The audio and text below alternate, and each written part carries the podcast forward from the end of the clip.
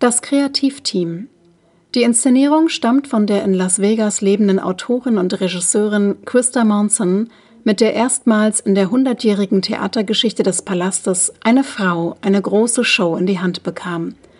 Unterstützt wird sie von Oliver Hoppmann, dem Kreativdirektor des Friedrichstadtpalasts, als Co-Regisseur.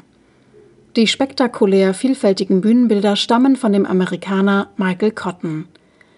Die berauschend prachtvollen Kostüme von dem italienischen Modedesigner Stefano Canulli.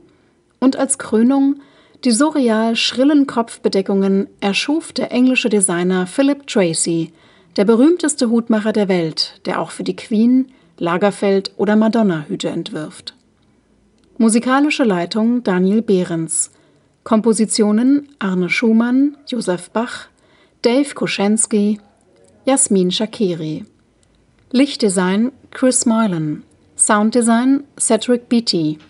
Choreografie Alexandra Georgieva, Dean Lee, Leo Mucic, Frederik Benke Rittmann und Dennis W. sowie Ballett und Showband des Palastes